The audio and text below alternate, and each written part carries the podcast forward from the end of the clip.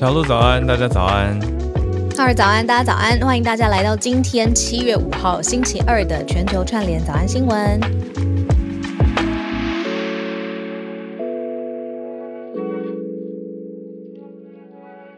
早，嗨嗨，早。今天一开始要跟大家聊一个我昨天晚上发随手发文遇到很奇妙的脸书事件。平行时空吗？呃，平行时空，呃，比起平行时空，应该说是 AI 鸡婆，鸡婆，非常鸡婆，非常 gay 婆。呃，为什么呢？就是我我就发了一句话而已哦，嗯一句话，有一句其实也不算少听到的话。那句话叫做，就是我我近期刚好有一些朋友常在讲，我就觉得蛮喜欢的。那句话叫做 “The difference between stupidity and genius is that genius has its limits”。哦，就是呃，如果聪明的人知道什么时候停下来，是这个意思。呃，如果照字面来讲的话，就是嗯，那个 has its limit，就想说天才有它的限制嘛，有有极限。嗯那意思就是很委婉的在讲说 stupidity 或者是愚蠢、愚昧是没有极限的。哦，对我就发这句话，然后我就写说此言甚哦难哦试着翻成中文。甚好，嗯，我想说来跟来跟我的读者有一个简单的互动，结果呢被脸书说这是不实资讯，然后把这一则贴文自动先隐藏，等想看的人要多点一个眼睛的符号才可以看到。那个通常是用在什么暴力血腥画面，他已经给你 alarm，就说哦，这个以下资讯含暴力或血腥，你要自己点开哦，你要自己对负责这样。对，或果它用在是或是疫苗的假新闻。那他那怎么会呢？，对，然后他的呃，他一定要附上来源来由嘛，他就写说，呃，经过什么事实查核机构已确认这句话不一定是爱因斯坦说的，应该不是爱因斯坦说，但问题是我根本没有在我的内文哦写到爱因斯坦说啊。斯坦，我知道很多人在讲说，哦，这句话疑似是爱因斯坦说，可是我其实有去查，就我我查了很多资料，都没有明确的证据显示可以证明，或者任何的文献可以指出说这句话是爱因斯坦说的，从哪里哪一本书或是哪一个文章引用的，没有，所以我嗯根本没有提到爱因斯坦。但是这样也被脸书的 AI 判定，因为可能这句话占了我整篇贴文的百分之八十吧。我前面只写了五个呃九个字啊，此言甚好，哦请翻成中文，试翻成中文。哦，懂懂懂，就是难怪你说 AI 有点鸡婆，因为对它、啊它完全搞错了那个这篇贴文的重心之外，还过度保护了。嗯，他读错重点了。对他读错重点，对他嗯过度保护了，说啊这个是不是什么 quote 还 misquote？但对他，他怕说，对对啊 misquote、misquotation 是主要的问题。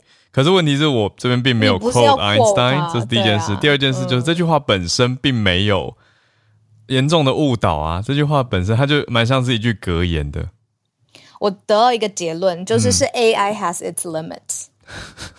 你好厉害，真的耶，真的对，就就我我想一下怎么让大家感受到发生什么事情。就如果有一天你在脸书贴文写说、嗯，有没有什么什么嗯，比如说什么天下没有白吃的午餐，然后脸书就把你设定假消息，写不实资讯，因为这不不一定是什么陶渊明说的，对 我现在不确定这是不是陶渊明说的这样子。对，但这句话本身并没有什么问题啊，对，但是却莫名的被遮住了，所以就觉得呃，这样一定会降低触及啊，那就会让更少人看到。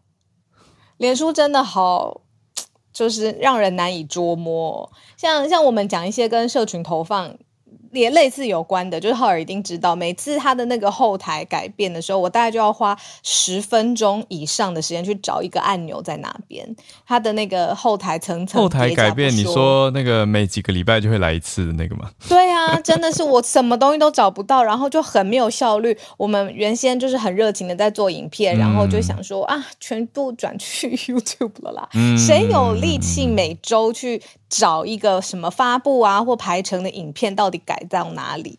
然后没有力气。对我的意思就是说，他可能你按钮又藏起来了好，又换了一个地方。那一天我们不是要拍一个 boomerang，结果找不到啊，我后来找到嘞、在哪里？在哪里？现在跟我说，哦这真的很麻烦。我我我觉得不用。说，我现在说完，过了两个礼拜又改了。我的意思是，它利益可能是好的，比如说 AI protection，然后或者是然后要确定来源，可是它的应用有点让人不不合符合人性，然后所以反而让我就是你知道，就是不是很想用，就有点像什么，就是女生如果很喜欢一个男生，就是就是就。为什么会举这个例子？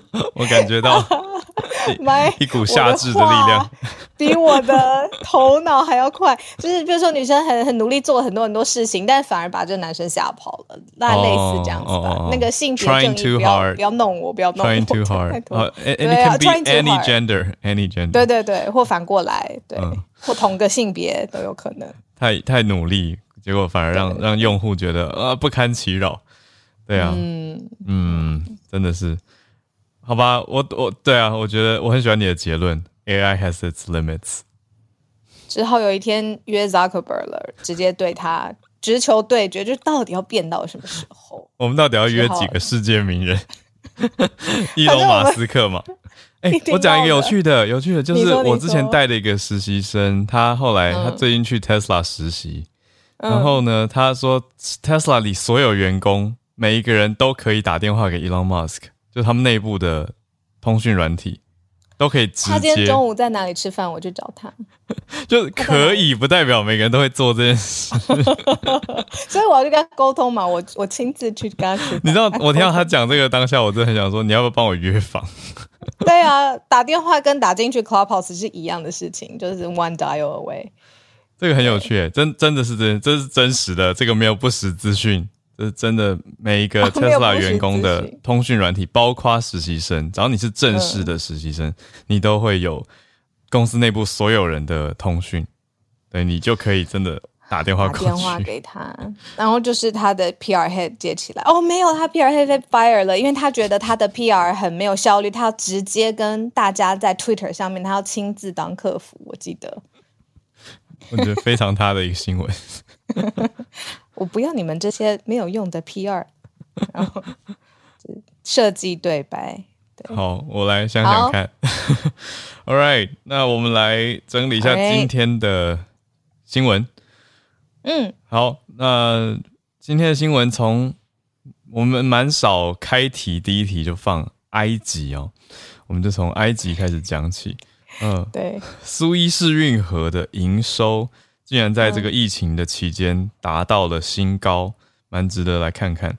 来，第二题呢，则是俄国的消息。俄国想要在一个新的场域布局，这个地方呢，不是天上，也不是地上，是在海里，海底电缆要布局。那第三题则是来到中国的新兴市场债务，他在协商当中呢，却找不到债主是谁。嗯嗯。那最后则是日本，日本。在六月可以说是算是盛大的打开了国门，招待许多的接待许多的商务客，欢迎许多的商务客嘛。但当地商家的反应，我们这边根据媒体的报道是有点忧喜参半的。那日本跟台湾的观光距离非常的近，所以对啊，还有那个嗯，对我觉得可以来看看，哎，当地的商家的想法是什么？Right，我们就先从苏伊士运河开始讲起了。嗯。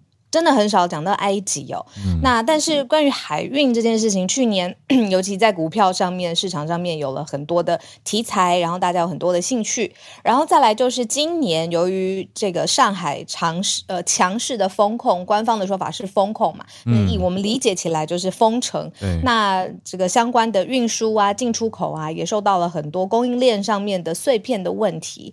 那这样的东西有没有反映在埃及这个区域呢？就苏伊。是管理运河管理局啊，他们公布了他们上半年的这个财政财政年度财政年度的船只通行费，然后结果他们的船只通行费是高的，比前前几年的这个年度营收记录都还要高。现在是船只开过去，上半年就是七十亿美元，嗯嗯，营收很高，吞吐量。对，然后他其实发现说，其实过去苏伊士运河曾经多次。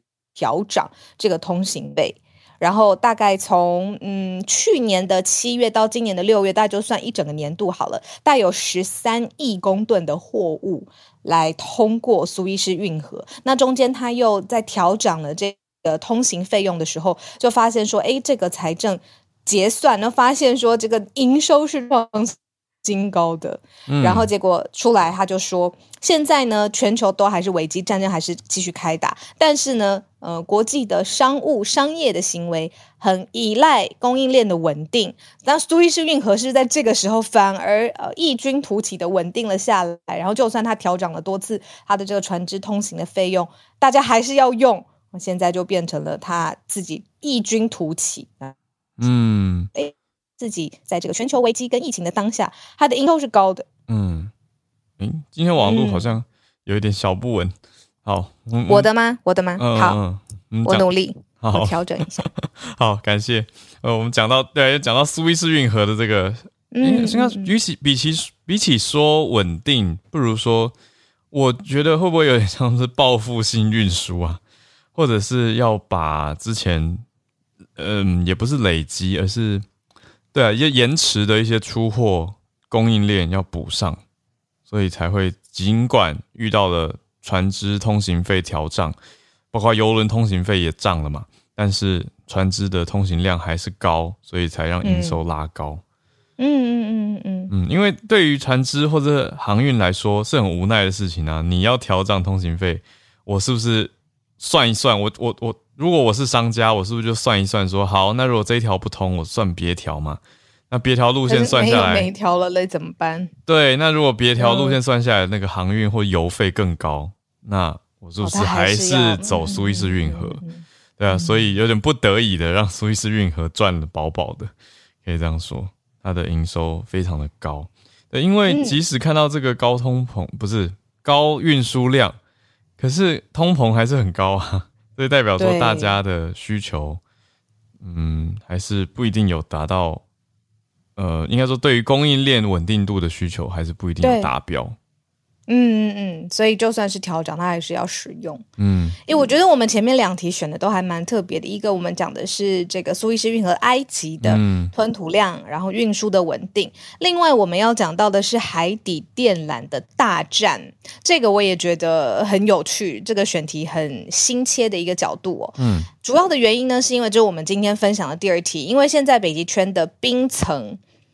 它的覆盖面积是比较少的，嗯，那继续战争也是开打，我们已经报道了好几个月了，所以呢，现在北半球的几个国家现在在想说，哎，通过北极海域。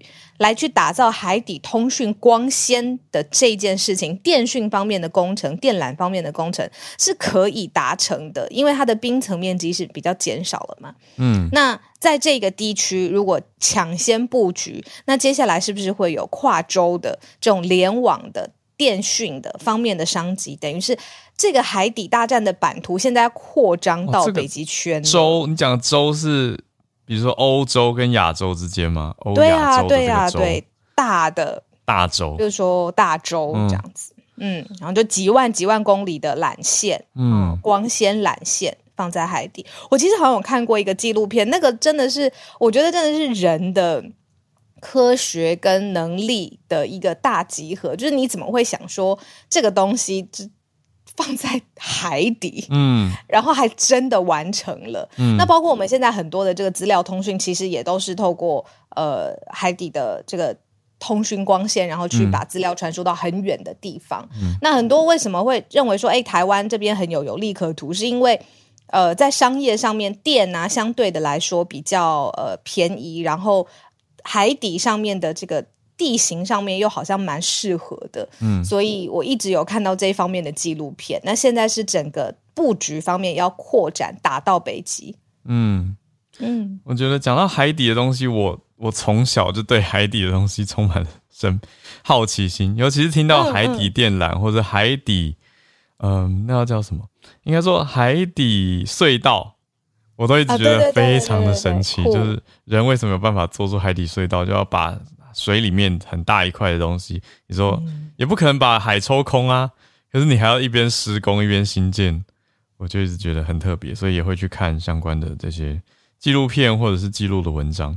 那现在讲到的这个海底电缆大战，就是嗯，小鹿你刚刚说那个俄国在在打造跨洲的基础建设啦，等于是要为未来布局。他们现在在打造的一条，呃，其实这一条它是想要布局，可是也不只是俄国有这个野心，像是美国的一家美国跟芬兰还有日本一起合作的。海底电缆公司，他们就要铺设从大西洋到太平洋跨过去的海底电缆，从日本一路经过美国，还有加拿大，最后到欧洲爱尔兰。哇，真的是跨洲很远呢，中间经过阿拉斯加北边，还有格陵兰的南边的岛。哇，那这些做海底工程的人呢，他要有两项很棒很棒的技能，就是他自己本身的工程技能，还有他必须可以适应在海底之下工作。嗯。对，我想象起来应该得这样，或者是有有认识或理解这个 工程的人，可以上来跟我们分享。对啊，就是特别怕水或特别怕 open water，但就算他工工程能力很好，可能也没有办法就打造这种海底工程。嗯，对，二不知道。刚刚讲到这个是我们的 推测。就是非非专业，所以希望有专业人士或知情者，没错，或看的比较熟的，可以来跟我们分享。那刚讲到的是美国这家以呃 Far North 数位公司为首的一条海底电缆。那另外一边呢，来对抗的，或者是同时要来竞争的，是俄国的国营企业。哦，嗯，去年八月就说他们要盖一条环绕俄国北边到东边的，总长也是很长的海底电缆。嗯，但不比刚刚美国为首的那那条长了，可是这条也是非常长。那俄国是号称说已经开始慢慢展开行动了。那现在全球有四百条的海底光纤电缆，那四百条对多重要呢？他们占了各个大洲之间的语音跟数据传输的百分之九十五。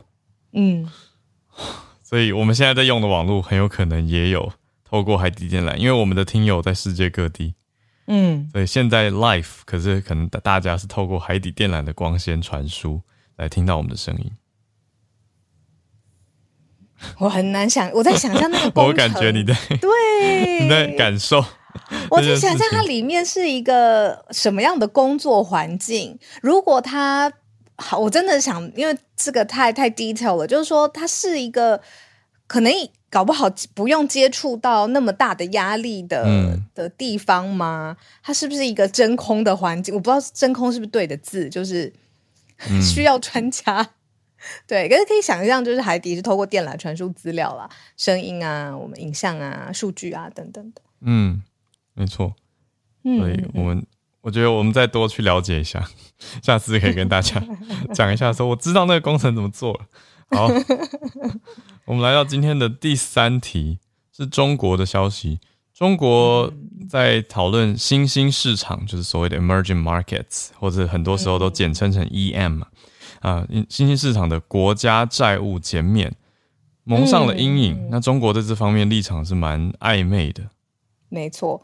嗯，有很多的国家啦，比如说上比亚，比如说斯里兰卡啊，就是新兴城市，他们做大型基础建设的时候，结果发现他们主要求助的对象就是中国。那中国呢，作为全球的第二大经济体，对于这些新兴国家，你不论是政策上面的、外交上面的呃考量，或者他们的确就是有能力放款，的确就是它是现在世界最大的双边贷款的债权国，也就是说这些。基建的最主要的这个债权债主就是中国了。好，但是现在因为世界变局很多，通膨这么严重，然后战争继续开打的状况之下，其实这些新兴国家已经一起在谈判，就是说是不是可以有一些债务啊来互相的协商。要来减免，就有点像真的出现困难了。那我要去跟我借钱的人，去跟他讨论一下，哎，可不可以慢一点还，或者在什么条件之下，可不可以还少一点？但这个时候就找不到中国啊，不见嗯大债主的。踪影，嗯，那所以才有媒体形容，就是说这个立场暧昧啊。那所以就是新兴国家可能原先希望说可以透过一些谈判协商的方式，让这个债务有一些弹性的做法，但是因为根本找不到中国现在在哪里，没有办法把这个谈判协商牵起来，嗯，所以现在就是说，哎，这个可能有一点点燃起的希望蒙上了一些阴影。嗯，大白话文来讲的话，就是这些新兴市场国家想要减掉几笔债务。然后减免一些债，就借了蛮多钱的，可是觉得嗯，可不可以讨论一下？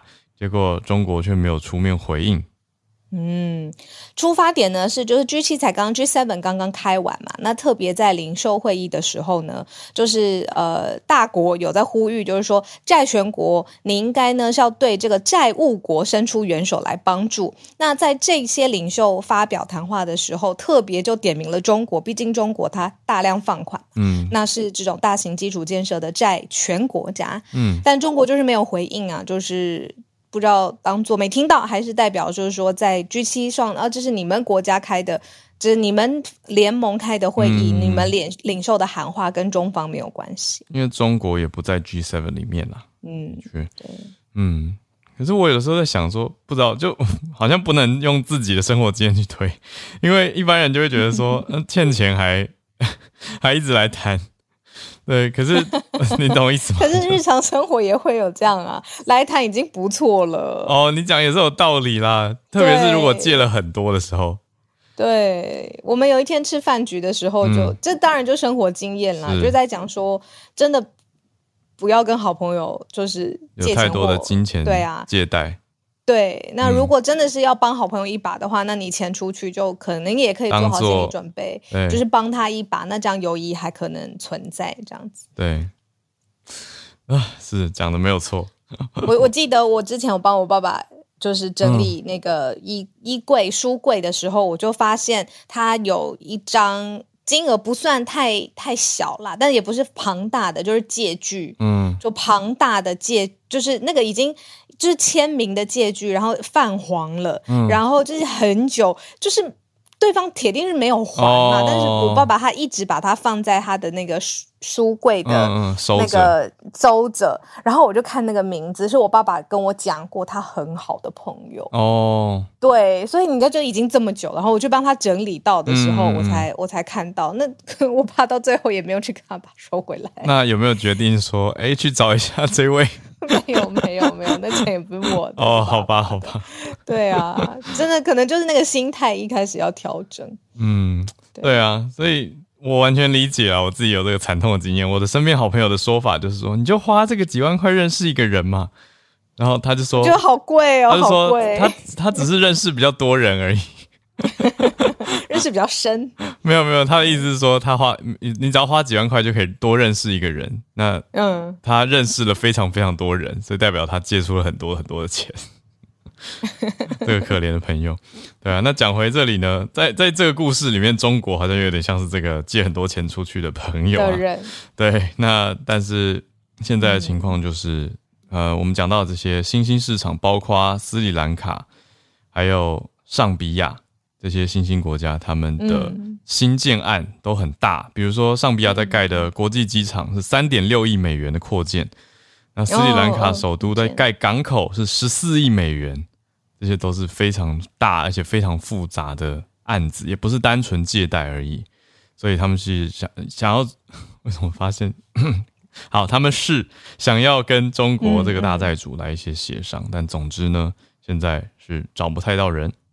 嗯嗯嗯嗯嗯，对，好，时间八点二十六分，我们最后一题跟大家讨论很有感的，就是跟观光啊，或者生活经验啊，或者甚至是我们要举出的这个故事哦。我第一个就联想到翠翠，为什么呢？好，我们从一个例呃故事来开始讲。在日本京都呢，有一个女生呃。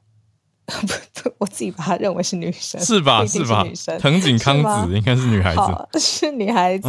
她呢经营了两百多年，可见已经传了几代的一个 liquor store，就是贩酒的商店。但是呢，她看这个账本的时候啊，就发现说这个。疫情前后实在是差别很大。大流行之前呢，有大量的国际上面的游客也买了大量的威士忌啊、跟葡萄酒等等的。疫情之后回归，这种到底速度有没有办法跟上呢？他的感触就很深，就是他面临了一个很广泛的不确定性。然后他也担心说，就算接下来好，外国旅行团已经要进入了，但是会不会担心疫情卷土重来呢？哦，他的这个心里面的挣扎其实是很立体的。嗯，那我当然就想到翠翠啊，毕竟翠翠也是在经营，就是新酒店，对新酒店，对。那所以这就是说，呃，马上六月日本就要开国门来欢迎外国的观光客。但是呢，你说真的是经营商店的人的心理跟民众的这个心理是一半一半的，又期待又害怕受伤害，应该是一个很精准的说法吧？嗯嗯，呃，现在日元的汇率呢已经跌到二十年来的最低点了。那全球旅游业也在慢慢就是复苏苏醒当中。那所以观光人潮激增，那。疫情限制又放宽了，当然是一个很很好的一波利多的消息。可是会不会在这个中间又发生什么岔子？会不会出现什么差错？现在是大家担心的地方。没错，嗯嗯，我觉得这个报道里面也有一些蛮有趣的呃细节，比如说我们看到一个，也许这边蛮多听友去过的地方，在京都叫做锦市场，呃，Nishiki Market，就是一个。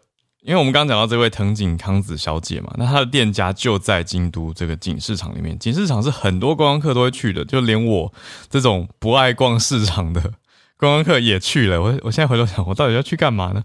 但就是因为大家都去，所以就会想说去，真的是所谓朝圣去看看。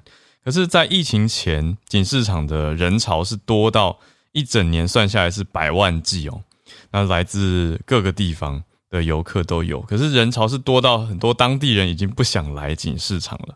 可是我们看到这个结构的变化，就从疫情前，因为太多观光客，所以当地人不爱来；到疫情后，观光客少掉一大半嘛，或者几乎都没有。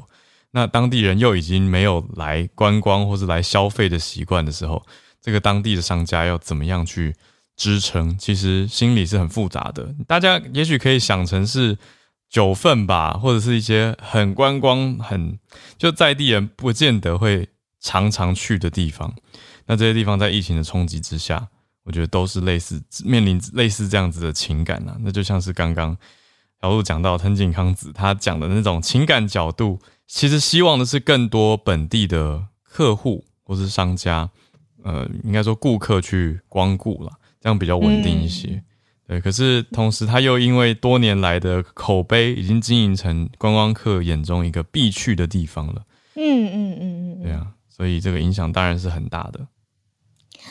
我看到小辉哥，小辉哥在我们的聊天室说，这同类类比就跟香港人，然后最密集的人口区域像是旺角、尖沙咀，里面也有最标志的店呢。这个也是一一样的意思，就是他当然是希望有大量的国际游客，可是，在现在。你说这个算是全面安心的阶段，好像也还没有到。嗯，可是经济真的是不能再等了，所以这种忧喜参半的心情，可能是在各个主要的国际城市现在都在面对的一种心态吧，状态。没错，对啊，也蛮想听听看翠翠，因为刚刚这个报道等于是来自京都，对，哎，那翠翠在东京嘛，所以哎，也也听一看不一样的心情或感受。好，那时间来到八点三十分，我们准备来全球串联，欢迎大家举手跟我们分享你所关注的题目。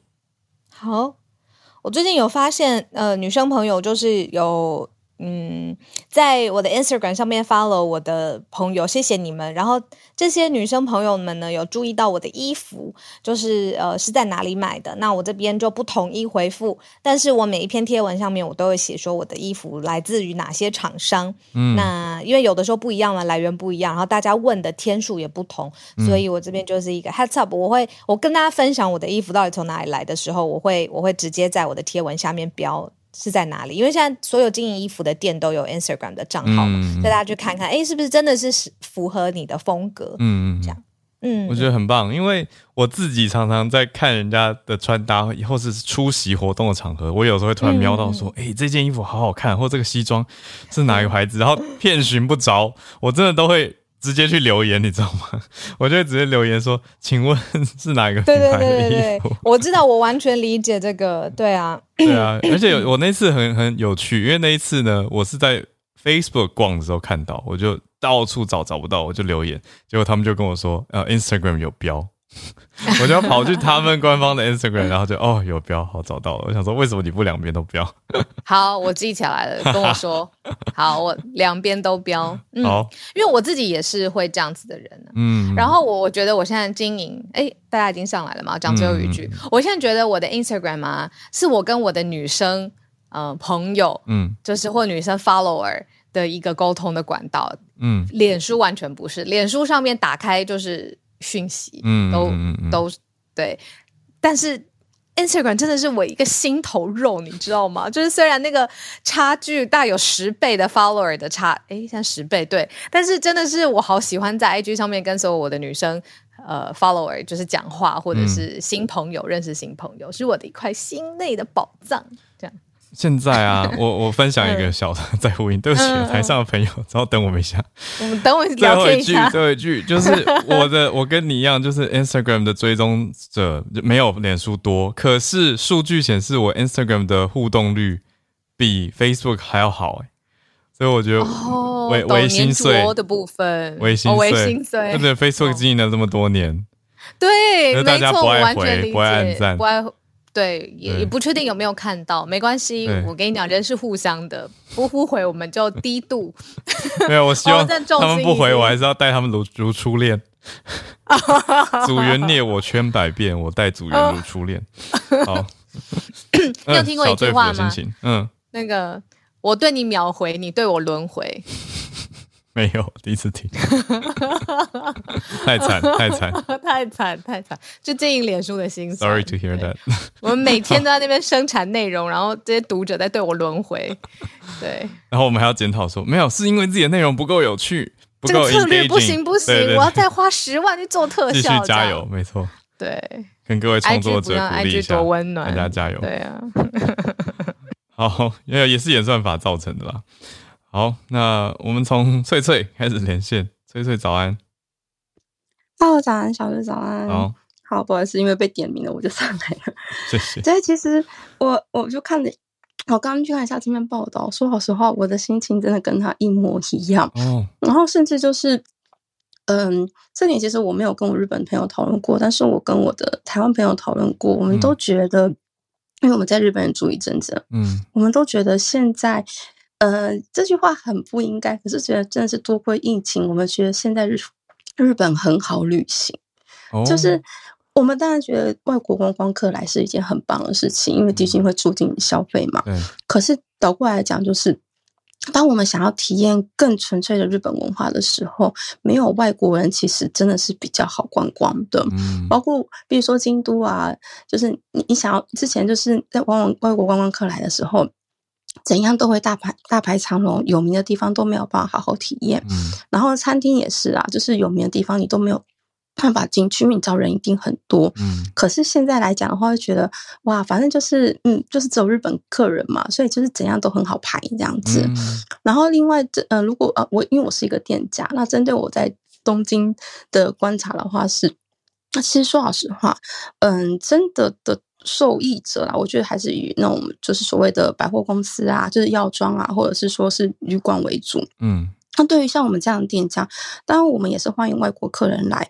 可是说老实话，外国客人的平均消费跟日本客人的平均消费，因为以我是一个就是酒吧的店长来讲的话呢，外嗯日本客人的平均消费是相对的比较高的。嗯对，所以哦当然外国客人他们来的话，有的时候是人数会比较多，可是他们嗯一个人的消费，像昨天也是，就是可能一个客人喝个一杯，他们就嗯走了。可是因为面对外国客人，我们必须要用英文去应对，然后嗯可能要更小心，再加上因为文化不同，嗯所以其实我们在应对的时候，有些态度或是呃怎么讲，用之前词都必须要改变。嗯对，是。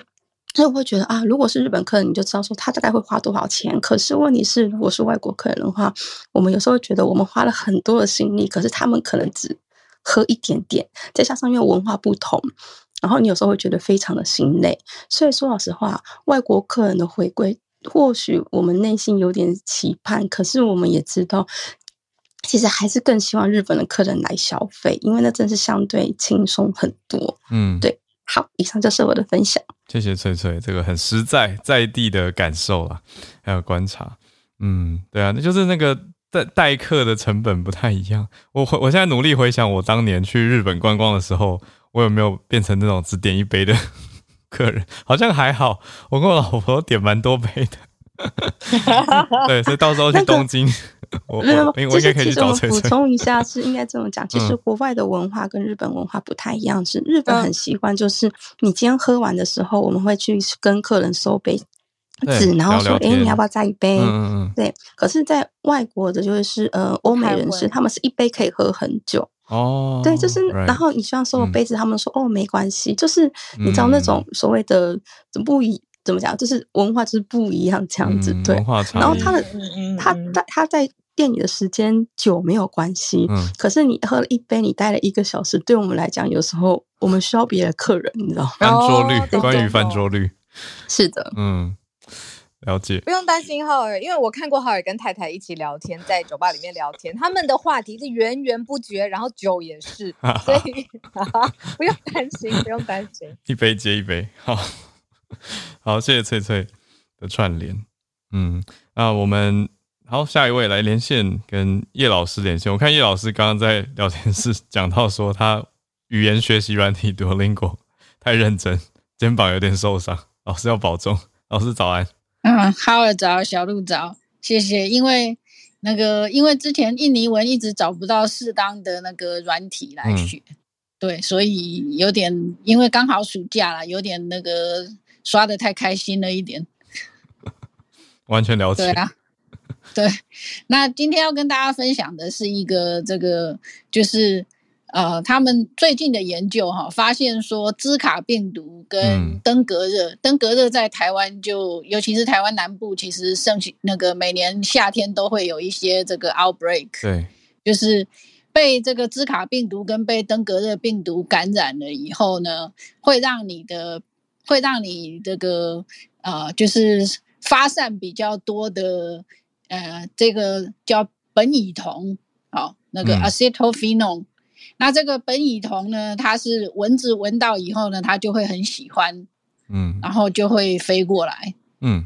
那当然就是说，他们原始的原始的那个实验是以老鼠做模型，就是他们发现说，被这两种病毒任何一种感染，都会的老鼠都会发散大概呃正常的老鼠十倍的这个苯乙酮。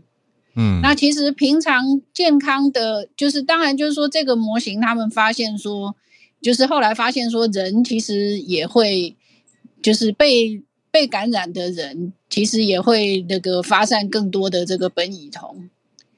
那但是就是说，没有被病毒感染的人，其实也会发散苯乙酮，只是量的多跟少。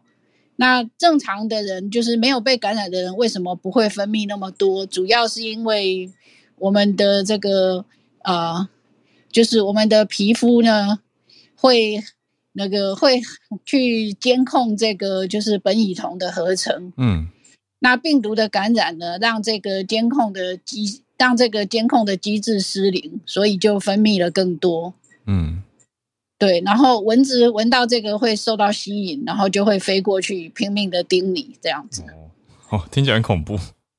对，就是当然就是说这个不是唯一的例子啦。过去嗯也曾经发现说被疟疾、被疟原虫感染的人，也会就是说疟原虫也会让人变得比较香。从某种定义来说，变得比较香，嗯然后疟蚊比较想叮。嗯嗯那那个植物里面也有类似的例子。嗯不过就是说，这个就是说在，呃兹卡病毒跟这个登革热病毒里面，算是那个第一个发现嗯，这样子。嗯，嗯，对，那当然就是说，这个是病毒用来传播自己的手法。嗯对，那从就是说从病毒的角度来看，它是完成了成功的传播，但是对我们来说，我们就糟糕了。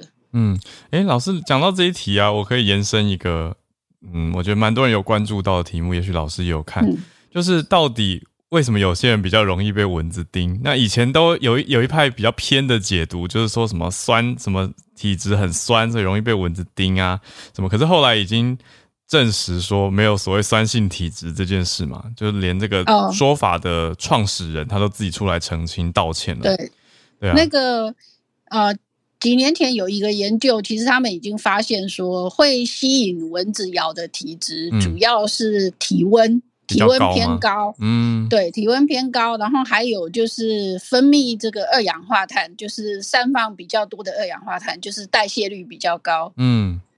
对，嗯，那这两个其实就是这两个是主要会吸引蚊子叮你的因素。嗯，我自己有很深刻的体验啊，嗯。我自己是所谓的捕蚊灯体质，就是到哪里蚊子都会叮我。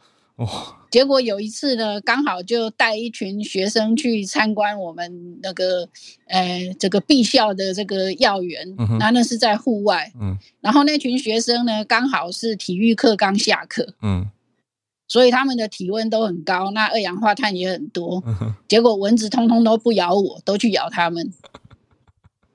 所以老师的体质就终于有有学生解救了。对对对，不过到快下课的时候，因为两个钟头以后，他们的体温就慢慢降下来了，嗯然后我就嗯我又开始感觉到蚊子的威力了。很有趣，谢谢老师。对，不好意思，嗯临时延伸了这一题。不会不会，这个其实我因为我自己的体质，我一直有在关注。嗯嗯，嗯嗯，我觉得应该解答很多人内心长久以来的困惑。嗯，谢谢老师。好，谢谢，好，谢谢小鹿。谢谢老师。那孔医师稍等我们一下下，因为我们呃在聊天室也有朋友提到，嗯就是一个插播的消息是嘛，也蛮蛮不幸的，蛮难过的，对啊，嗯，因为时间，嗯，是迎来国庆日，在美国。对那我们再有呃芝加哥的听友哦也可以嗯互相来补充，在芝加哥发生了大规模的枪击案，嗯是呃警方已经把这个凶嫌逮捕了。那他是在一个顶楼屋顶，嗯呃，对庆典，因为现在是国庆日嘛。庆典不是游行人潮吗？他就站在屋顶对人潮扫射，那所以有六人死亡，二十四人受伤，是大规模的枪击有这种人呢？已经觉得，嗯被逮捕了，就是在美国时间周一的晚上嗯被逮捕。那这个消息已经被呃多个国际媒体已经正式证实，嗯然后呃，因为它是一个游庆的庆典，嗯那有民众身亡之后，他就是倒在游行的路途上，然后全身流血，那所以就是在血泊中死亡这样子，所以当时的那个游庆庆典就鸟兽散啊、嗯。全部结束了。嗯，那就是在呃郊外啦，芝加哥郊外的游行庆典发生的，这是。伊利诺嗯。州的事情，对。就在 Illinois 的一个地方叫做 Highland Park，它是一个城市啦。好，那它是在不是在市中心，诶、不是在芝加哥市中心，那是在 Highland Park 这个地方的游行庆典。那最后目前统计出来造成的伤亡情况是六人死亡，二十四人受伤送医。嗯，然后枪手已经遭到逮捕，枪手是二十二岁的呃一位男白人男性，他叫做 Robert E. Crumel the Third 克里莫三世。嗯，是非常非常不幸的消息。那现在在美国国内当然是非常各大媒体大篇幅的报道。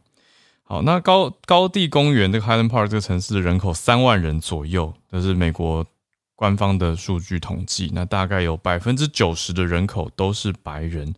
那另外呢，一个犹太的通讯媒体，他们是说大概有三分之一的人口是犹太血统啊，就是白人当中的犹太血统。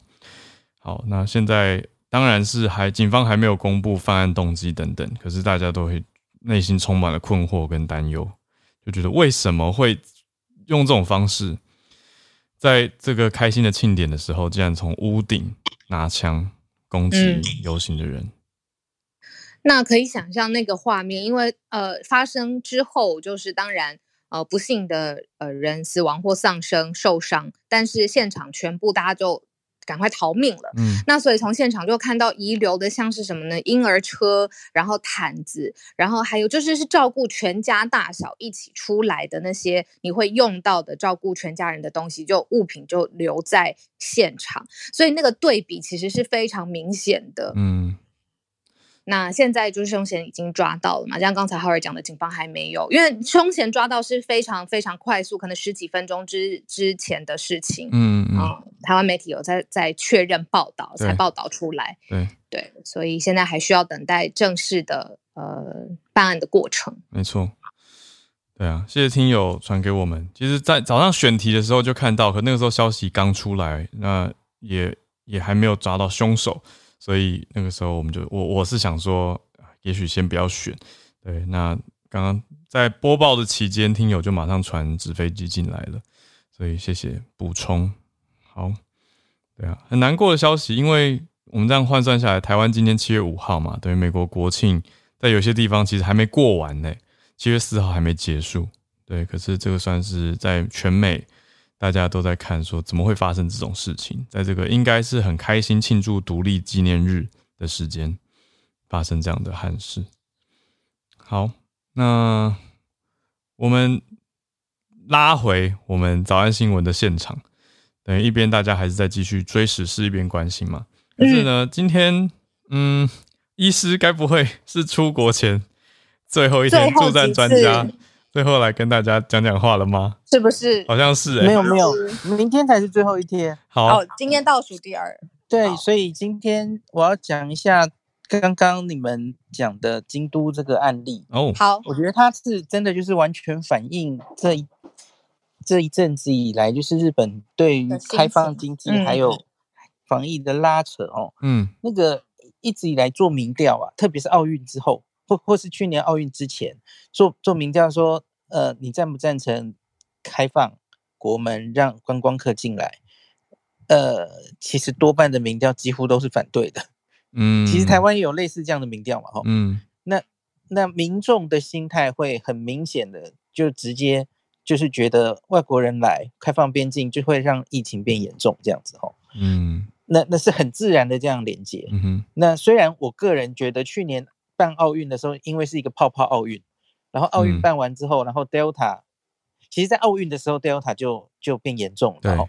那可是那个跟开放办这一次奥运本身应该没什么关系，因为它其实是在奥运之前就已经开始进来了。嗯，那就关于你的边境管制到底是怎么怎么样的做法的这件事情，就跟我昨天脸书 po 文。就是上机前七十二小时要求一个 PCR 阴性的这件事情，嗯在现在奥密克戎的时代还有没有意义？嗯，因为因为我觉得很多民众他是停留在清零的思维，嗯，或外国人病毒是外国带进来的这种思维，嗯，可是我觉得在奥密克戎的时代已经更不一样的就是你的边境管制不管怎么管。他几乎一定会进来的，嗯，只是时间早晚的问题而已，吼。那就像昨天我 PO 那篇文章，很多人误以为我在电指挥中心，根本不是，好不好？因为大家都知道这个要求七十二小时上机，那是国外规定的嘛。日本现在规定，呃，七十二小时要有 PCR 阴性证明，韩国也还没有放掉，哦。那其实很多欧洲、美国根本都已经放掉，他们没有要要求这一点。为为什么？为什么？因为假如你现在是想要，呃，日本很多东西放宽了吧，比方说，他现在我们这种被归为蓝色国家的过去，哈，嗯，呃，第一个，他不看你的疫苗施打状态了；第二个，他不隔离了；第三，下机他也不检验了，他把这些全部都拿掉了，然后你现在只想依赖一个七十二小时的 PCR 阴性。呃，你就希望能挡到境外一入，嗯，这根本是不可能的，大家应该知道嘛，嗯，怎么可能呢？对，因为七十二小时一个 PCR 阳性，你还可能错杀很多人，嗯，因为大家知道 PCR 是一个非常敏感的东西，嗯，你假如是两三个月前有感染过，嗯，你现在很可能还测得到啊，嗯，那那你去挡这些人，其实只是增加大家的麻烦而已嘛，嗯，那你你只能抓到好。到底是有多少人在出国之前，哎，他他真的就是病毒量最高，正在染疫的时候，嗯，你只能抓到这些人，可是这些人其实比例非常少，所以假如真的要你，我来给建议，你留下一个比较实用的哦，你最希望的应该是把病毒量最高的人可以有效的抓出来，然后不要传给别人就好了，嗯。的话，你其实应该保留的其实是快筛嘛？对，就比方台湾现在的三加四配套，其实是第一个，我们四十八小时前想要一个 PCR，我们比较严格哈。对，那进来三加四之后，其实我们还是有发快筛，嗯在机场有发快筛，然后希望大家在三对对对以筛代隔嗯的的这样子的整个配套，我们才相对可以把啊 BA 四 BA 五至少目前看起来还把它挡在外面哈。嗯，当然，我觉得它进来也是迟早的事哈，嗯，因为我们之前连说到十加七的时候，Omicron 都进来了。嗯，而且是到处多点进来。我不知道大家还记不记得，不同的病毒株从很多地方进来哈，所以它是非常有机会突破的。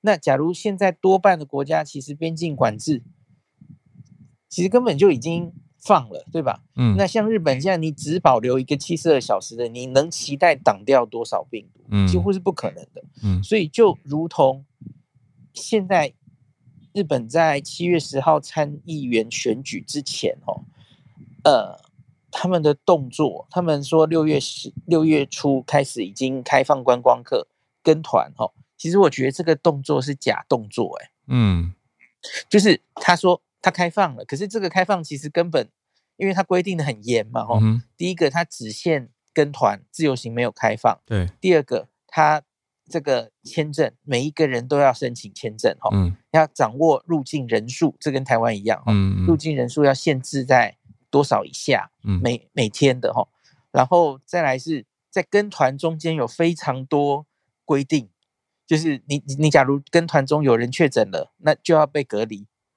嗯全世界没有任任何另外一个国家这样做、哎。嗯哼哼，所以日本真的是有感受到，如同嗯，今天你们定的，哎，商家或是某一些人其实有嗯很担心，担心，放外国人进来可能会让疫情变严重。所以政策也比较保守，对，所以嗯它就等于是一个非常呃有限度的的政策。嗯那可是我觉得这样子最后可能会落到的下场就是你两边都没有做好，防疫也没有做好，经济也没有办法带带进观光客，旅游，对嗯对对，等于没开，开了等于没开。最近已经有一些新闻说，虽然已经开了快一个月，根本没有几团进去，哦，因为你规啰嗦的这么规 规定多，规定的这嗯么啰嗦，几乎没什么人愿意跟团去嘛。哦嗯那所以我觉得七月十号以后，就是已经没有选举压力之后，可能那个他们的政府才比较可能再往前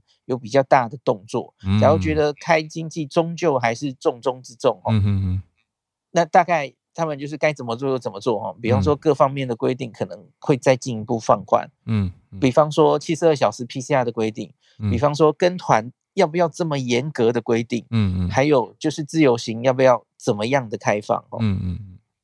那那我刚说的防疫也没做好，意思就是这这一个礼拜日本新闻已经在讲第七波了。嗯，就是他们的 BA 四、BA 五也已经在社区了，已经进去了。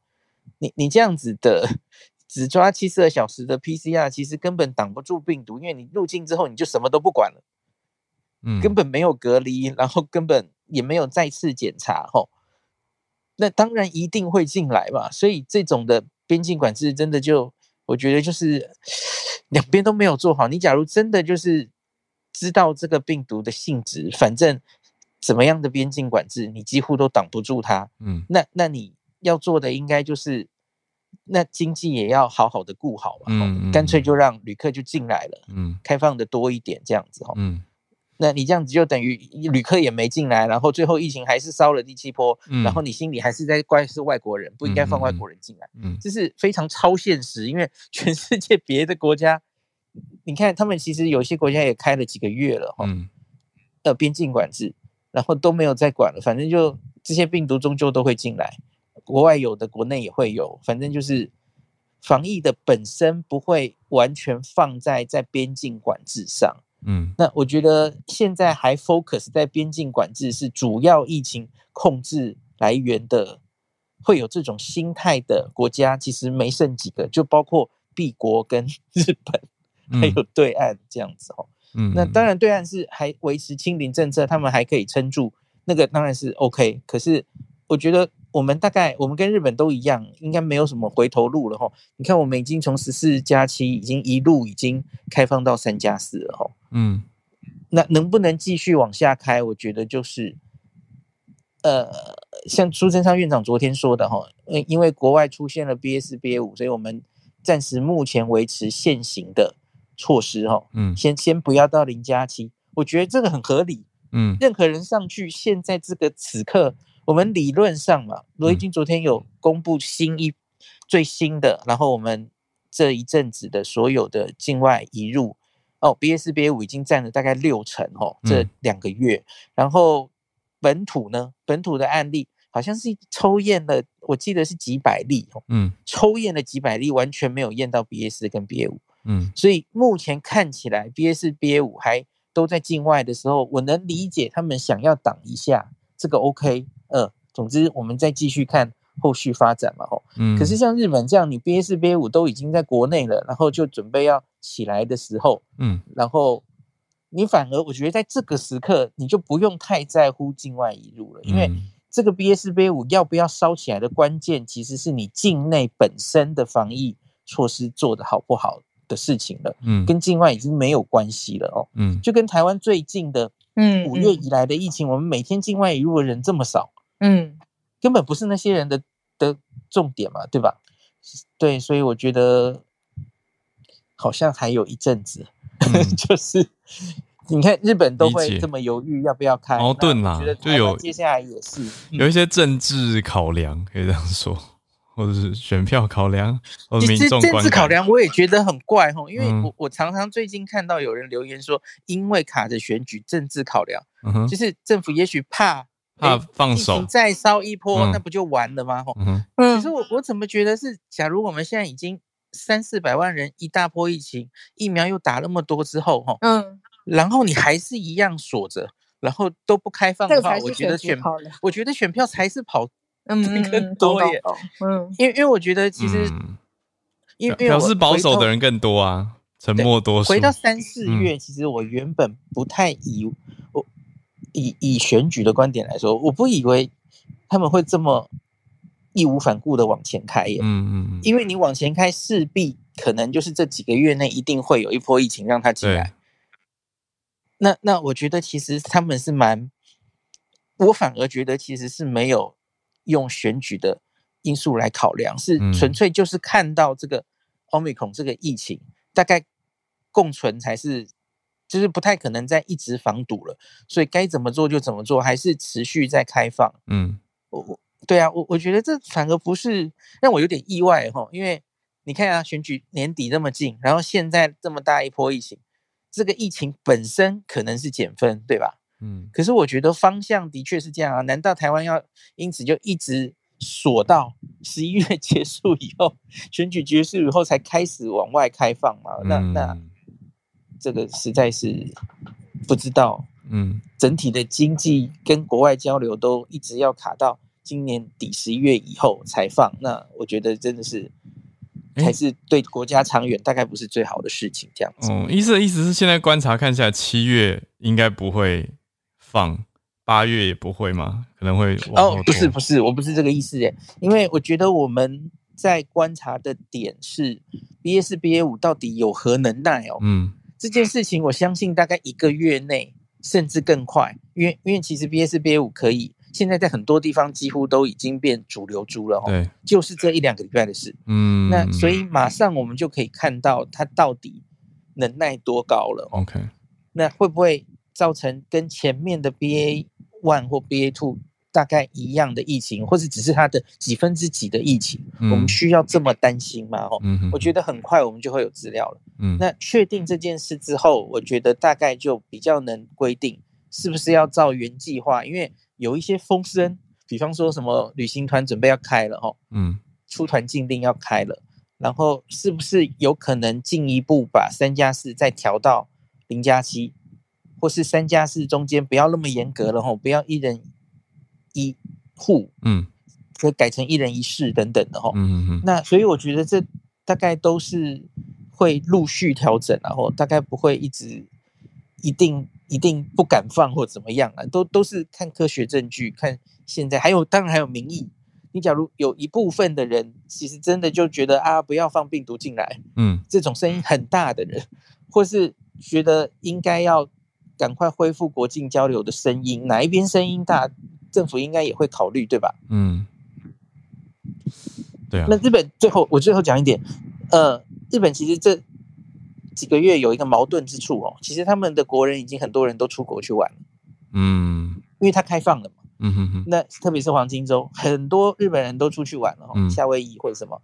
那日本人回国其实也是有机会带病毒回来啊，是，所以其实他们就是一种，这是迷失啊。你你国人已国门已经开了，嗯日本人自己出国回国，你就不担心病毒带进来，然后你嗯现在担心外国人进来把病毒带进来，这根本就是迷失这样子。好了，嗯我讲完了。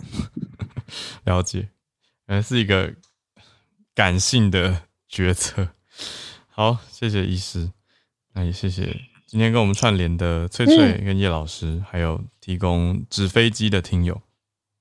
Eric，对，嗯谢谢你。现在时间九点零二分哦，谢谢大家。那今天时间呃到这边告一段落，我们明天星期三的时间继续跟大家串联。然后呢，我们请也大家帮一个忙好了，就是如果你身边有哎可以针对呃分享不同城市啊所见所闻啊，或者是的特别在哪一个领域，哇，他真的是理解很多的，也欢迎拉他进来，不定时的在呃房间里面可以跟大家一起分享。嗯嗯，没错。好，谢谢大家。那我们就明天早上八点，礼拜三会继续跟大家串联在一起。那么明天，明天医师就要跟大家讲讲话了。好，所以大家也要锁定，明天一定要来听。All right，我们就明天见，大家拜拜。那拜拜。